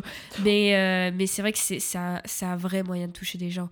c'est incroyable. Même, même mon petit post sur, sur ma prochaine visite quand je vois 20 intéressés, moi ça me fait déjà plaisir. Alors c'est pas, pas tant que ça, hein, de rien, mais je suis déjà, je suis déjà contente. Moi, tu, tu, seras passé sur le podcast, donc je suis ravie. De toute façon, je saurai où te trouver ou te contacter. Mais euh, en plus, je te pose pas la question en mode ce serait cool que, tu vois. C'est vraiment question ouverte où je trouve ça intéressant de voir des gens qui prennent d'autres chemins. Et du coup, euh, il n'y a pas. Enfin, ouvert à la discussion, tu vois. Et je trouve ça vraiment cool. Pour euh, ce que je me suis posé comme question ici en voyant ton site internet, c'est que tu n'avais pas un espace blog ou, quelque chose comme ça. Du coup, ça rejoint un peu l'idée de euh, un peu le côté régularité ou les personnes qui ont envie de te suivre. Est-ce que euh, c'est ça bah, C'est que hum, Bon, c'est vrai que pour ceux qui vivent à Berlin, c'est vrai que ça peut être intéressant d'avoir justement ce côté news, ce côté recommandation. Après, pour les touristes, par contre, je sais pas si c'est vraiment intéressant pour eux d'avoir les, tous les mois quelque chose sur Berlin, tu vois ce que je veux dire, vu que qu'ils viennent pour visiter et, c'est tout. Attends, on dit ça, mais ceci dit, détrompe-toi. Ah Parce que moi, pour avoir parlé, c'était avec Elodie Souslikov qui, euh, qui a un compte Instagram Bonjour Berlin et Anna. Anna Love Food and Travel qui a aussi un compte Instagram, qui pour le coup sont actifs sur les réseaux sociaux. Elles me disent, t'imagines pas le nombre de gens qui sont venus une fois à Berlin et qui suivent ce que je fais et qui continue de regarder. Et... Oui, c'est ouais. Comme bah, quoi que, tu vois. Oui, non, c'est sûr que c'est... Après, euh, pareil, ça, ça demande pas mal de temps et de préparation. Je suis encore qu'au début, hein, le, le, site internet est, est, sorti en, en novembre, hein, donc euh, il y a encore euh, tout, tout beau, tout neuf. De ouf. Alors, c'est vraiment l'idée, de toute façon, du podcast, c'est de faire une photo à un moment et euh, c'est l'idée qui, est en train de se mettre en place. Et le but, c'est euh, qu'on se revoie dans 2-3 ans, tu sais, et puis de dire alors où est-ce qu'on en est? Là, tu verras tout mon blog rempli. de ouf. Donc, les gens qui nous suivent, peu importe quand vous allez écouter cet épisode, il y aura évidemment des évolutions. Moi, je trouve ça chouette de le mettre à un moment et je trouve ça chouette en plus que ce soit le début parce que c'est le moment où tout va prendre forme. tout est possible. C'est ça. Et on va pouvoir te suivre aussi là-dessus, tu vois. Et je trouve ça, je trouve ça vraiment cool. Comment est-ce que toi, en, en, arrivant à Berlin, du coup, il y a 4 ans, tu t'es euh, créé ton, ton réseau de connaissances ou tes contacts, tes amis? Est-ce qu'il y a des endroits où tu as été? Euh, bah moi, c'est surtout par Meetup. Alors, je sais que je, parle beaucoup de cette application. J'espère qu'ils vont me sponsoriser un jour. Parce que... Ils devraient m'offrir la souscription. Euh, mais, mais, en vrai, bon, en tant qu'expat, euh, en plus, moi, j'aime les langues, donc j'allais dans les échanges linguistiques. et, j'avais aussi utilisé quand j'étais en Irlande bah, mine de rien, oui, j'ai trouvé mes, mes, premiers potes comme ça. Et après, après ça s'est grandi par les potes de potes. Euh, bon, Corona réduit un peu le groupe, mais finalement, on a pu. Enfin, ça a gardé genre le, le cœur du groupe aussi. Et puis après, euh, après ça, ça, va vite, ouais, les. C'est. Là, j'y suis retournée un peu euh, pour des, des échanges linguistiques et c'est toujours intéressant de, euh, d'échanger avec des cultures du monde entier. quoi. C'est ça qui me fascine surtout. C'est. Je, sais pas, tu parles avec des gens de, de Taïwan, d'Inde, d'Amérique du Sud et, ils te racontent des trucs. Euh, des fois improbables, ou, alors ils te disent Oh, j'habite dans un village, il y a 10 millions de personnes. c'est ça. Ah, c'est ça cadastre. Après, euh, bon, y a, du coup, j'ai connu quelques Allemands, mais c'est vrai que c'est un peu plus difficile de se faire des amis allemands, il faut reconnaître. C'est un, vrai c'est un vrai sujet, ça. Hein. ouais. Et pourtant, je parle la langue, hein, mais c'est vrai qu'il y a des. Ils sont un peu segmentés dans le sens. Euh, euh, moi, j'ai fait aussi pas mal de tandem linguistique. Euh, évidemment, pour apprendre la langue. Et souvent, ils te voient. Enfin, pour moi, t'es tandem, mais tu deviens pote assez rapidement. Et en fait, ils, te voient comme le tandem. Euh, Les rois de la catégorisation. Ouais, c'est un peu comme tes collègues, bah tes collègues, quoi. Enfin, c'est un peu ça. Et c'est un peu dommage. Après, il y a des côtés aussi un peu. Il y a quelques chocs culturels, mine de rien. Euh... Comme? Bah, C'est des, des, fois, des fois tu as plus l'impression d'être dans un entretien d'embauche que, que, que, que, de faire un pote. Tu vois ce que je veux dire Enfin, c'est. Euh, enfin, il y a une certaine, on va dire, froideur, c'est pas le bon mot, mais un détachement, on va dire, de certaine distance. Euh, qui, qui, des fois, n'est pas facile à, à contourner pour vraiment être ami, quoi. Ok. Est-ce qu'il y a des, des... Déjà, c'est quoi que tu préfères à Berlin? Qu'est-ce qui te fait, genre, autant aimer la ville? Est-ce que tu peux, tu peux nous expliquer? Alors, il y a tellement de choses. en général, quand on me pose cette question, je, je réponds, mais, mais pourquoi exactement? C'est-à-dire, pour mon. Euh, c'est-à-dire, euh, qu'est-ce que je préfère pour, pour aller manger, pour aller sortir pour, Parce qu'il y a tellement de choses. Moi, ce que j'aime, c'est. Euh, chaque quartier a sa propre personnalité et, et en plus, quand tu vas dans le quartier, tu sais que tu es dans ce quartier. C'est ça que j'aime bien. Parce que, par exemple, à Paris, c'est très beau, c'est culturellement, c'est très intéressant, tout ça. Mais ça se ressemble un peu, euh, même architecturalement, enfin tout. Surtout architecturalement, oui. tout, tout, est un peu pareil. Et du coup, euh, enfin. T'oublies que t'es dans tel quartier. Bon, après, je n'ai pas vécu à Paris, Paris, donc. Euh, mais ici, c'est vraiment très clair. Et il n'y a pas un centre-ville chaque, chaque quartier est son centre-ville en soi. Euh, après, la, nature, quand même. Euh, en, une demi-heure, tu trouves un lac, tu peux te baigner. C'est quand même le luxe, quoi. Ça, tu, tu vas te balader. L'été, l'été, la ville se transforme. C'est incroyable. Du, à partir d'avril-mai jusqu'à jusqu'à fin septembre, c'est c'est magique. C'est de Berlin. Hein. Ouais, c'est incroyable. Après, euh, en termes de lieux, euh, il y, a énormément de cafés-restaurants euh, très cool. Il y en a un près de chez moi. C'est aussi très tourné un café écolo où, ils, prennent tout ce qui. Balance les noms. L'aube locale ouais, c'est près de Gaison de Bourdon et c'est les tout vient du potager de mais qui est juste à côté. On peut pas faire circuit plus court que ça. Euh, tout ce qui prépare donc c'est végétarien et tout vient du, du, du potager à côté. Et, et, en plus c'est super bon. Il faut aussi des cours de yoga, plein de trucs. Enfin, et après euh, il y a aussi euh, Douceman tu connais Douceman Je connais le nom, j'y ai pas encore été. Tu n'y as pas encore été? c'est le paradis sur Terre, cet endroit. Ah, attends, non, pardon, tu me parles des livres? De la librairie Oui, si, ça j'y ai été. À Friedrichstrasse, non, c'est ça? Ah oui, ça c'est ah, C'est quoi, 3-4 étages? Ouais, immense. Et dans toutes les langues, tous les sujets, tous les trucs. Euh, S'il y a un cadeau à faire, faut, faut aller à Douceman, de toute façon. C'est. Ils ont, une, ils ont une. Alors, déjà, c'est même pas ils ont une sélection de livres, c'est juste ils ont tout. Mais ils ont une super sélection, moi, je trouve, de trucs en plus des livres. Oui, c'est vrai. Par exemple, des produits, euh, des alternatives écologiques. Euh, ça, je trouve ça super intéressant. Parce que j'essaie aussi de d'être un peu plus écologique au quotidien. Et, c'est vrai que ils ont tout un rayon sur ça. Euh, ce qui m'avait vachement étonné. Vu que tu parles d'écologie, du coup, ça me fait penser au vélo. Et c'est vrai que Berlin, euh, sacrée ville de vélo quand même. Est-ce que c'est des tours que toi tu ferais? Alors, euh, on m'a proposé d'en faire, mais je crois que je ne suis pas encore assez à l'aise en vélo.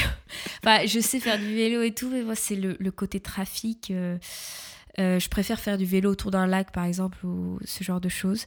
On, m'a proposé, mais j'avoue que j'ai décliné aussi pour, euh, pour plusieurs raisons. Euh, faut être quand même vachement responsable du groupe.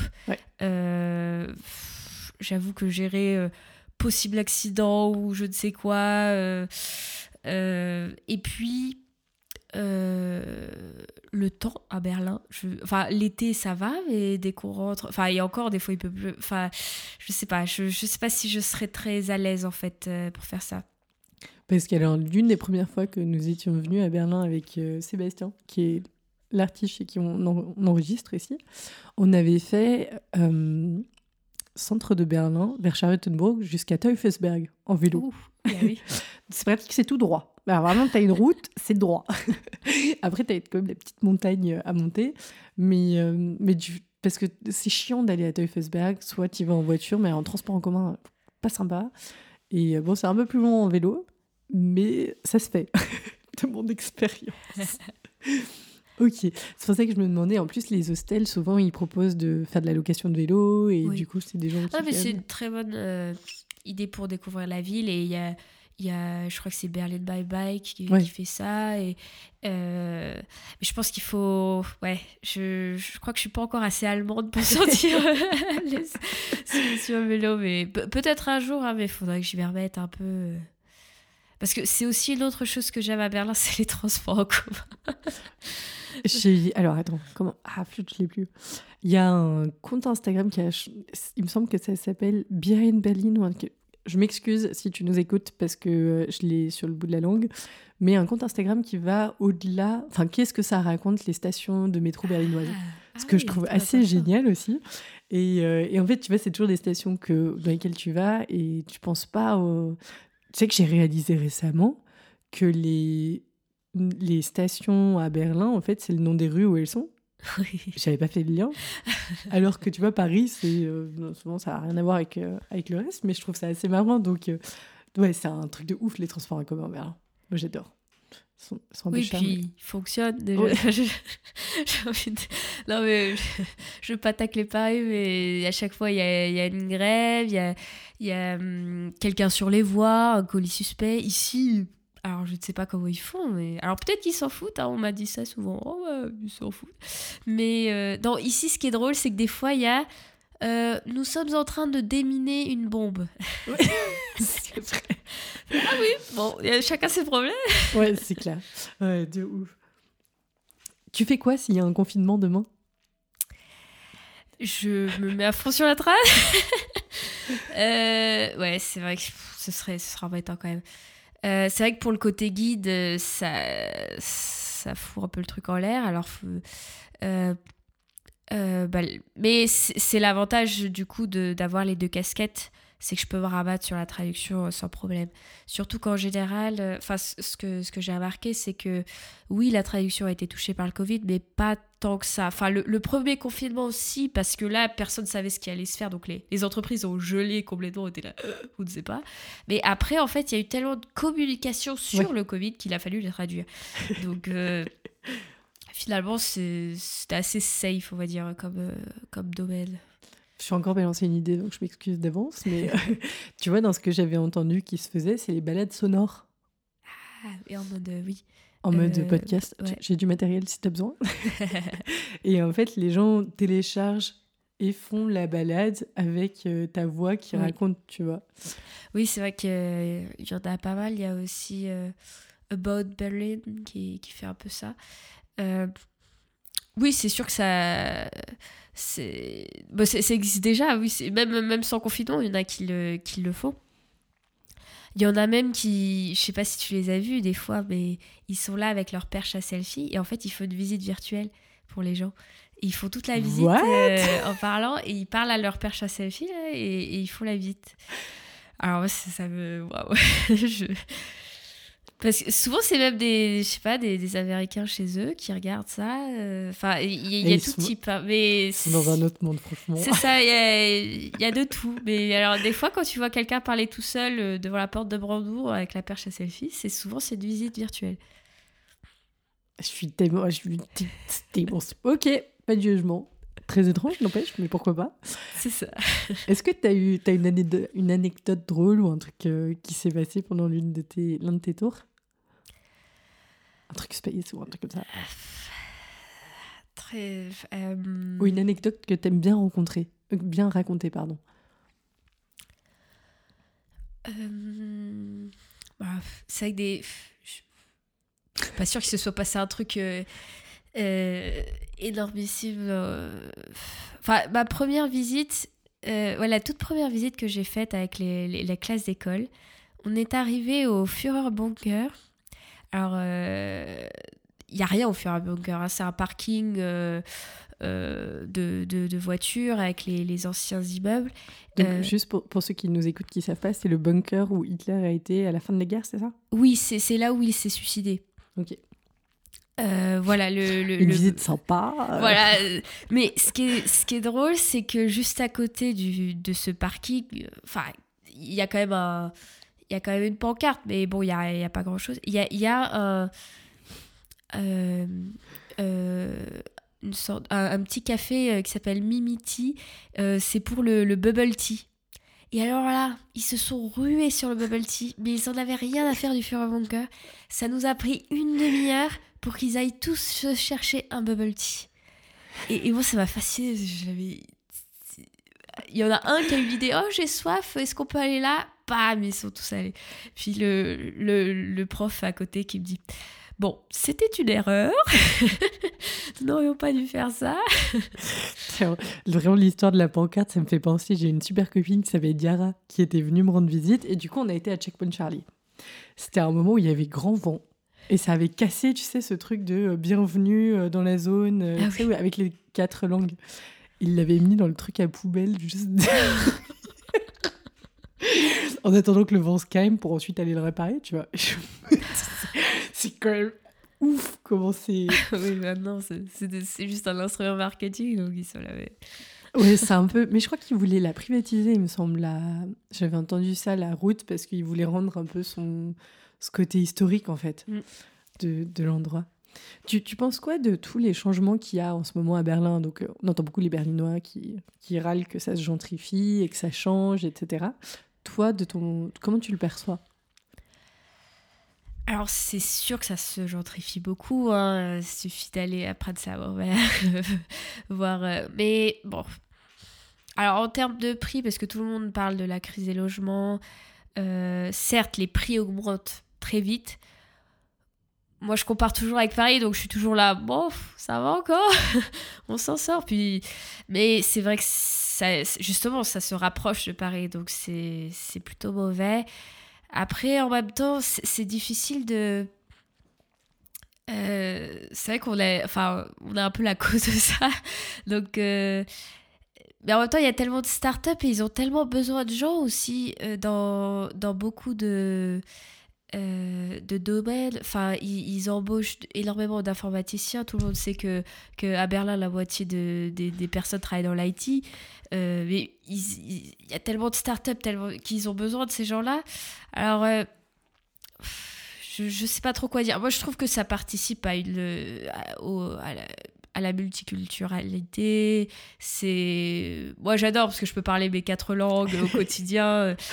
Euh, mais c'est vrai que dans, en phénomène social, c'est vrai que ça, ça a fortement changé la ville.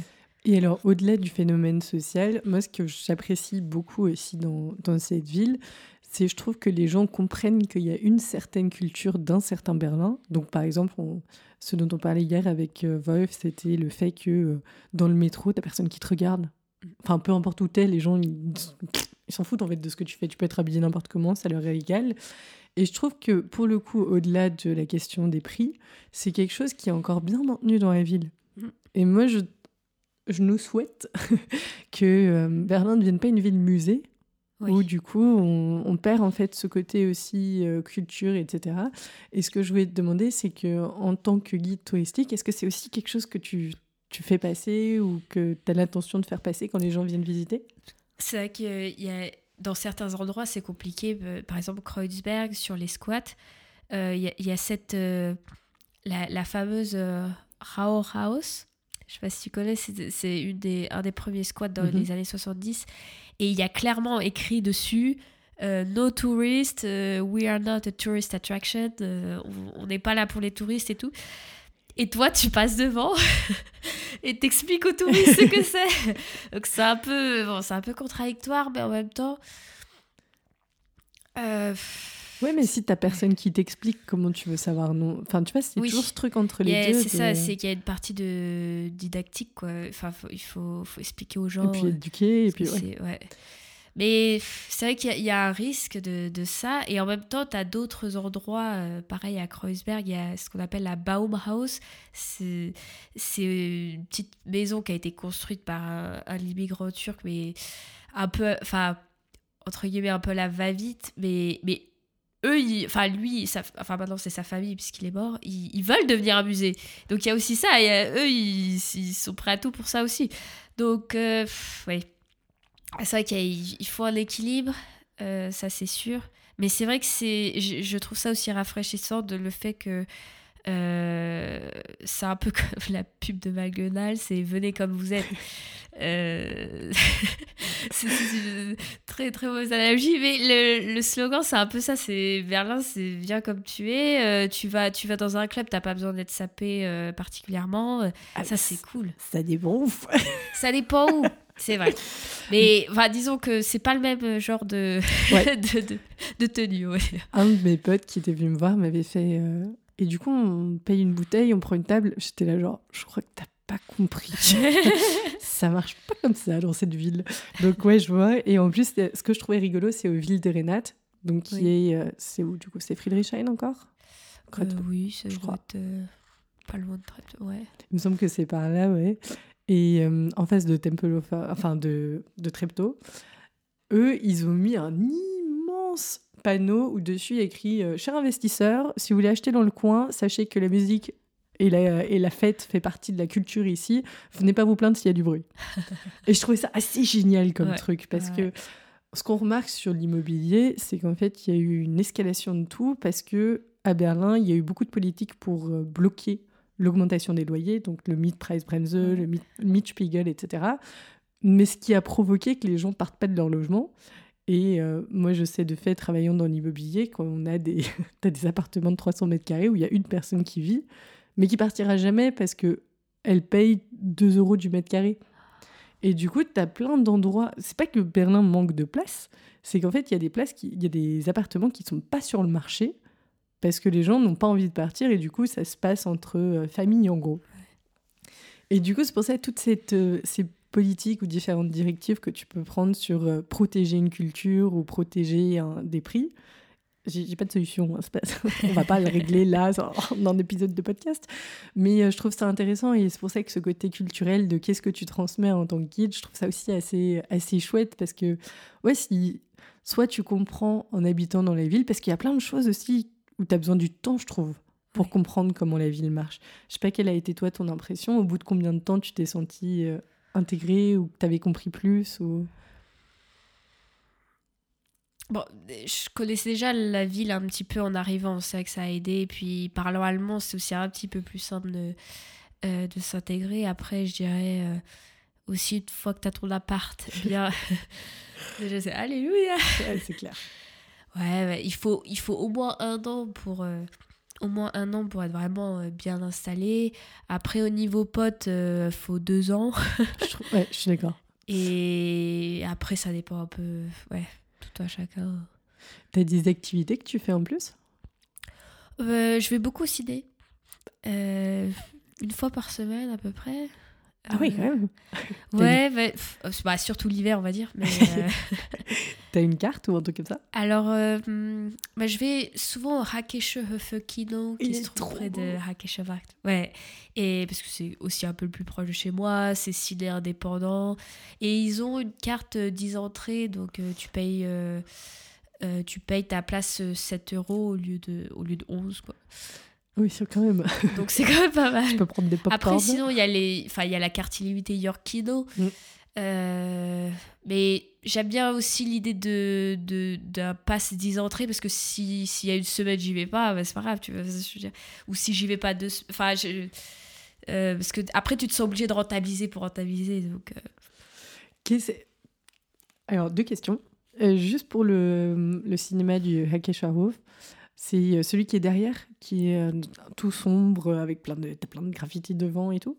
Ou c'est non Kino Central, c'est ça, Kino Central. Oui, non, moi c'est celui qui est un peu plus fancy à côté. Ah oui, c'est les, les, les, céramiques bleues. je vois, c'est celui qui est à gauche, je crois, non? Euh, Oui. Et puis après, il faut monter tout en haut au troisième étage. Pourquoi tu vas au cinéma toutes les semaines? T'en tires quoi? Ah, Comment tu choisis? Pour moi, c'est un peu la décollection, parce que Bon, évidemment, on a Netflix, on a tout ça.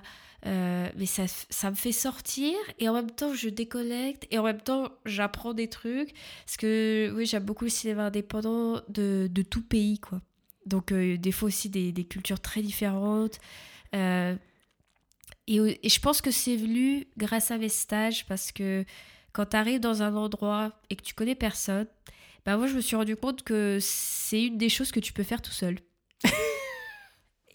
qui est, et qui est fun, tu vois. J'ai cru que tu allais me dire que tu avais discuté avec plein de gens dans les salles de cinéma. non, mais non, parce que les gens viennent. En tout cas, pour le cinéma indépendant, il y a beaucoup de gens qui vont seuls aussi. Mais c'est c'est vrai que ça, ça aurait pu, mais pour moi, c'était plus euh, détente et, et, et je fais quand même une sortie. Et ouais, et il y a beaucoup de. En plus, il y a beaucoup de thèmes intéressants. Et pour moi qui aime les langues aussi, ça a toujours été un moyen de pratiquer aussi. En plus, on sort de la Berlinale, là. T'as pris un pass ou tu y as participé ou... Alors, je, je sais que ça peut paraître un peu paradoxal, mais euh, en fait, comme j'y vais souvent, moi, la Berlinale, je, je- moi, je les vois après. En fait. C'est le moment où j'y vais pas. bah, si tu veux, euh, le truc, c'est qu'il faut réserver. euh, souvent, il faut quand même s'y prendre un peu à l'avance. Il y a certains tickets qui sont. Bon, il y en a qui sont abordables, mais il y en a qui sont moins abordables. Des fois, je suis juste là, je le verrai après. Moi, y a pas. Enfin, je suis pas dans l'urgence de les voir, tu vois ce que je veux dire. Puis c'est aussi très. c- euh, ce qui m'avait. Par exemple, j'avais eu un peu des problèmes quand, quand il y a eu les restrictions, tu vois, fallait, fallait vraiment booker très en avance euh, le ciné parce que sinon c'était plein, euh, parce qu'il y avait les jauges et tout ça. Et ça, c'est vrai que ça m'avait un peu. Parce que moi, j'aime bien la spontanéité de me dire. euh, tu vois, aujourd'hui, je travaille et puis je me dis, ah, là, j'aimerais bien un coup de détente, déconnexion, me dire, ah, bah, j'y vais ce soir. Je regarde s'il y a des places. Bon, j'apprends quand même en ligne, histoire de choisir un peu où je m'assois, mais j'aime bien cette spontanéité-là aussi, quoi. Et c'est vrai que, ouais, Berlinale, si je dois, si, si je dois me faire trop en avance, machin, bon. Mais, un petit peu. Mais, euh, mais je suis très intéressée après de voir euh, justement quels films sont bien. Et, et. Mais de toute façon, je fais beaucoup par euh, le scénario, quoi. Ce qui, si je sens qu'il y a un truc qui me parle ou pas. Quoi. Bah, tu vois, en, en recommandation film, Elena Zattler, qui est euh, une amie et qui est passée sur le podcast en allemand pour le coup, qui est allemande, qui est dans. Tu vois, elle, elle a fait de la modération, de l'écriture, elle est actrice aussi. Elle fait des super recommandations de films. Donc, euh, ça, c'est c'est aussi un, quelque chose de cool à, à suivre. Et euh, c'est rigolo parce que je trouve en plus que le, le cinéma, c'est aussi un truc, c'est une habitude que tu prends. Donc, euh, je vais te demander dans les choses que tu fais seule, est-ce qu'il y a d'autres choses? Euh, Alors, il faudrait que j'y aille plus, mais le musée, j'aime bien faire les musées seuls aussi. Tu trouves qu'elle est bien l'offre de musique de musée à Berlin? Comment? Est-ce que tu pardon Est-ce que l'offre du musée à Berlin, tu la trouves bien? Est-ce que tu as Oh des, musées à de que tu Oh oui, recommandes? oui, il y a quand même. euh, Ah oui, c'est très vaste. Euh, Moi, j'aime beaucoup le musée de la communication. Je vois pas du tout où il est. Il est à Stadtmitte. ok. Euh, bon, c'est aussi parce que communication, c'est un peu mon domaine aussi. Et très- il y y a en fait toute l'histoire de la communication depuis euh, euh, bah, quasiment tous les temps. Et puis souvent, ils ont une expo temporaire euh, assez spécifique. Alors, c'était des fois sur les technologies, une fois, c'était sur un, truc sur les langues. Enfin, et en plus, il est pas très cher comme musée. donc, c'est c'est assez. Ouais, c'est c'est un, de- un de mes préférés. Il y en a un qui est- que j'aime beaucoup aussi, mais je crois qu'il va, il va en travaux, donc il sera pas ouvert pendant un petit moment. Mais sur, sur l'histoire de Berlin, le euh, Märkisches Museum. Ok. Et waouh, super bien. une, une expo euh, Berlin en 18 dates. Ah, c'est cool ça. Et euh, bien structuré, un super audio guide. euh, parce que je trouve que des fois, c'est ce qui manque dans les musées, c'est la structure, les explications qui sont pas qui sont pas forcément euh, top quoi. Et là, quand, quand quelque chose t'es quand tu te sens accompagné, j'aime bien. Tu vois, alors moi, il y a un musée que- auquel euh, je force mes potes qui viennent me rendre visite à aller voir, c'est le Helmut Newton. Ah ouais? Ah, moi, j'adore. Tu y as été? Non, je vois pas, non. C'est juste. bah, toi qui fais Zoologie Garten, c'est vraiment juste à côté. Et en fait, c'est un photographe de mode Ah. qui a notamment photographié des femmes et il a fait des espèces de. Tu vois, alors lui, il les Ah, a mais dans, photos- la, dans le musée de la photo ou non? C'est la fondation Helmut Newton. En fait, si tu veux, il y a deux musées côte à côte qui sont tous les deux de la photo. Il y a le CO Berlin, donc Ouais. lui qui me semble c'est euh, américain. Ouais. Et juste à côté, il y a le Helmut euh, Newton Ah oui. qui est du coup un photographe de mode. Et en fait, il fait des femmes un peu femmes déesses. Et c'est, c'est un. Moi, je suis là. Si tu veux commencer, ça, c'est une bonne introduction à Berlin. tu vois, il y a un peu de latex, il y a un peu de femmes nues, un peu d'hommes aussi. T'as un bon mélange. Et je trouve que c'est un. En plus, il est berlinois, donc t'as cette, ce côté un peu insolent, j'en fais comme je veux, que je trouvais c'est génial. Mais je note les autres et, euh, j'irai du coup. Ok, est-ce que tu as fait un peu de spa? Moi, c'est un truc que j'ai découvert à Berlin, du coup. Moi aussi, j'ai découvert ça à Berlin. J'en fais pas souvent, mais je suis allée au fameux Vabali. J'ai pas euh, été. c'est vrai que ça, c'est un choc culturel pour les Français, quand même, euh, parce qu'il faut quand même y aller tout nu, quoi. Après, euh, après c'est tellement culturellement dans le sens. ça te paraît pas bizarre quand t'es là-bas. Regarde pas. C'est. Ouais, non, c'est. Mais c'est vrai que c'est un, endroit sympa, euh, on peut y passer du temps, enfin vraiment détente à fond. Euh, le resto est aussi très bien. Il paraît. Parce que ça, c'est un truc, je trouve, en plus, dans le côté influence turque berlinoise, que euh, nous, on avait été au Sultan Hammam. Oh, tu rentres, tu as, vraiment, as l'impression que c'est un coupe-gorge quand tu arrives. Tu es là, genre, je fais demi-tour. Et en fait, l'endroit est magnifique quand tu rentres. Donc, immeuble des années 60-80 qui vraiment, pas trop la confiance. Et en fait, l'endroit est génial. Donc, je trouve que c'est. Euh, moi, c'est un truc que j'ai découvert à Berlin. J'ai pas encore été seule, seule. oui, bah, quoique des fois, c'est peut-être mieux parce que comme ça. Enfin, je sais pas.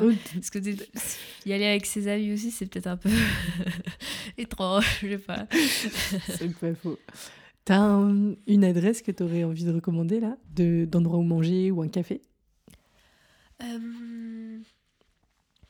Bah, près de chez moi, il y a le lobo local. Sinon, euh, après, pour euh, moi, quand j'ai quand j'ai un coup de blues de la France et que je veux manger des crêpes, euh, je vais à la Bigouden, ah, après de Saint-Berg. J'avoue que des fois, quand c'est un petit coup de mou, tu prends ta petite crêpe là. Enfin, ta galette, attention, ta galette. parce qu'ici, moi, je fais découvrir la, la, galette à tout le monde parce que ils savent pas ce que c'est une crêpe C'est vrai qu'ils savent pas salée. Et ah, ils sont ils savent pas que ça peut faire un repas, quoi. Ok, ça c'est chouette. Euh, où est-ce qu'on te suit? Eh, Bonne question. Comment on te euh, contacte? Où est-ce qu'on te suit? Alors déjà, il y a le site, hein, donc euh, directionberlin.com. .com, exactement. Enfin, direction-berlin.com. Là-dessus, on, on, trouve tout. Hein. Enfin, il y, y, a mon numéro, mon adresse mail, euh, donc euh, on peut me contacter par WhatsApp très facilement. Euh, sinon je suis sur, sur Facebook, direction Berlin. Donc là c'est surtout, je poste en ce moment, je poste surtout les événements pour que les gens, pour réunir des gens pour les visites. après sur Meetup, alors là je poste dans le groupe des francophones à Berlin. parce que c'est donc euh, donc il y a, aussi des gens qui veulent apprendre le français, c'est assez drôle. Il y en a qui viennent à la visite pour apprendre le français. Parce que juste Meetup, du coup, c'est un, un, groupe, c'est ça? En fait, oui, il y, a, chaque groupe organise des événements. Et donc, en fait, moi, je poste dans ce groupe parce qu'il y y a quoi? Il doit y avoir 2000 personnes dans ce groupe.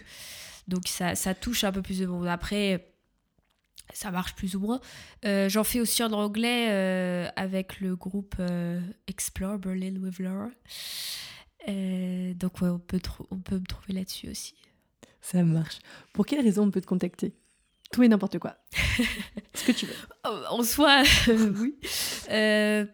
bah, si... Oui, pour faire, pour faire une visite, ça peut être aussi euh, je suis encore très flexible pour les dates. Alors évidemment, j'ai un calendrier sur le site où les gens peuvent booker directement, mais si euh, s'ils voudraient un créneau particulier, quelque chose, ils peuvent toujours me demander. Euh, il y a pour les visites privées et personnalisées, comme je t'ai dit, ils peuvent de toutes sortes d'événements. Moi, je suis, je suis preneuse. je suis ouverte à toutes, à toutes les idées. cette histoire, par exemple, de dégustation de vin, c'est venu de, de l'idée de d'un participant. Donc, euh, il y a... si les gens ont envie d'un truc en particulier, moi, je peux m'adapter. Tu vois, c'est comme... Euh, ça me fait penser à Candy Spinty. Donc, on avait enregistré l'année dernière. Et elle qui, euh, qui accompagne notamment les gens dans, le, dans la, mode, l'habillement, etc. Et elle fait un tour de, des friperies de Berlin. Et en fait, c'est ce que je voulais dire, c'est contacter Laura si vous avez une idée ou des envies de choses à faire, parce que être accompagné par un professionnel et en plus quelqu'un qui habite, qui est local, c'est quand même génial en fait. Ça t'apporte une plus-value, je trouve, dans ta, dans visite de ouf. Donc euh, tant que tu encore du time, profitez-en. Est-ce qu'il y a une euh, question que tu aurais aimé que, que, je te pose ou quelque chose que tu as envie d'ajouter? Euh, Bon, je pense qu'on a, on a, on a, parlé de beaucoup de choses. Après, c'est sûr que. Enfin, on pourrait parler de Berlin pendant des heures. Hein, ça, c'est évident. C'est quand même une ville tellement, euh, tellement particulière. Et euh, en tout cas, il y a, y a, tellement de choses à découvrir. Et, c'est ça qui est bien aussi avec, euh, avec ton podcast c'est que ça montre les différentes facettes de la ville. Et c'est ça qui est intéressant. Trop cool. bah, merci beaucoup, Laura. merci à toi.